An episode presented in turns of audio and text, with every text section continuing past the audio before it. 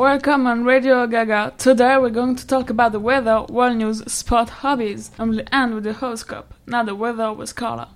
Hi everybody, good morning. It's 7:30 a.m. We wake up on Radio Gaga.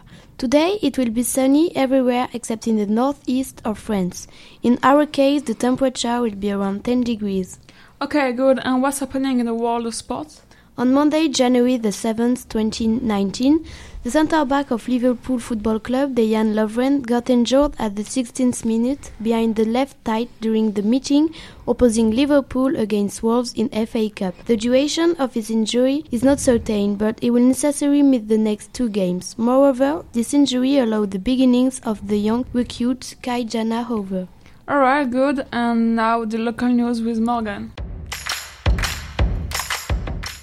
On Tuesday, 8 January 2019, 41 Yellow Vests have been arrested after the fire of a local Bezenstool station. This arrest follow up to a fire in the local. It took place on the night between 15 and 16 December.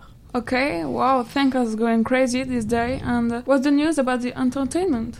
Today we go to discover underwater areas and wetlands, but also sensitive natural with the exposure MDE, the Euro, the Water, the Life. From 19 January to 10 March 2019, five exposures on these transitional spaces between land and water will be revealed. If you are a great lover of nature, the transition spaces between the earth and the water will be revealed to you. You will be in complete immersion with the most beautiful landscape of the Euro.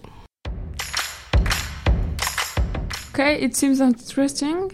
And now the national news with Amandine. On 5 January, Christophe Dettinger, an ex-boxer, fought a few cops during another manifestation in Paris, after his friend and himself were being gassed. To quote him, he said, Yes, I reacted in a bad way, I lost control, but I only defended myself.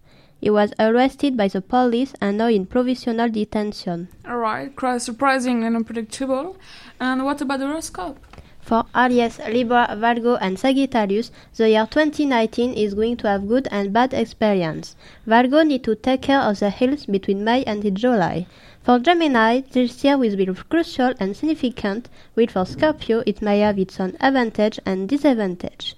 For Taurus and Leo, although your previous year was not a good one for you, this year will bring prosperity, happiness, and moment of pleasure. This year, Aquarius, Pisces, Capricorn and Cancer are going to discover their true self and realize what their actual needs are. Awesome! And what about the international news, Tanger?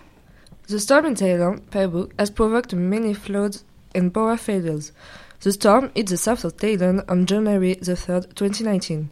The violent winds have raised waves of more than 5 meters. This phenomenon has killed 4 people, one person disappeared, and there are almost 50,000 refugees. Alright, thank you, Tanja. And well, that's it for today. Thanks for your attention. We meet again soon for other news. Bye and have a good day.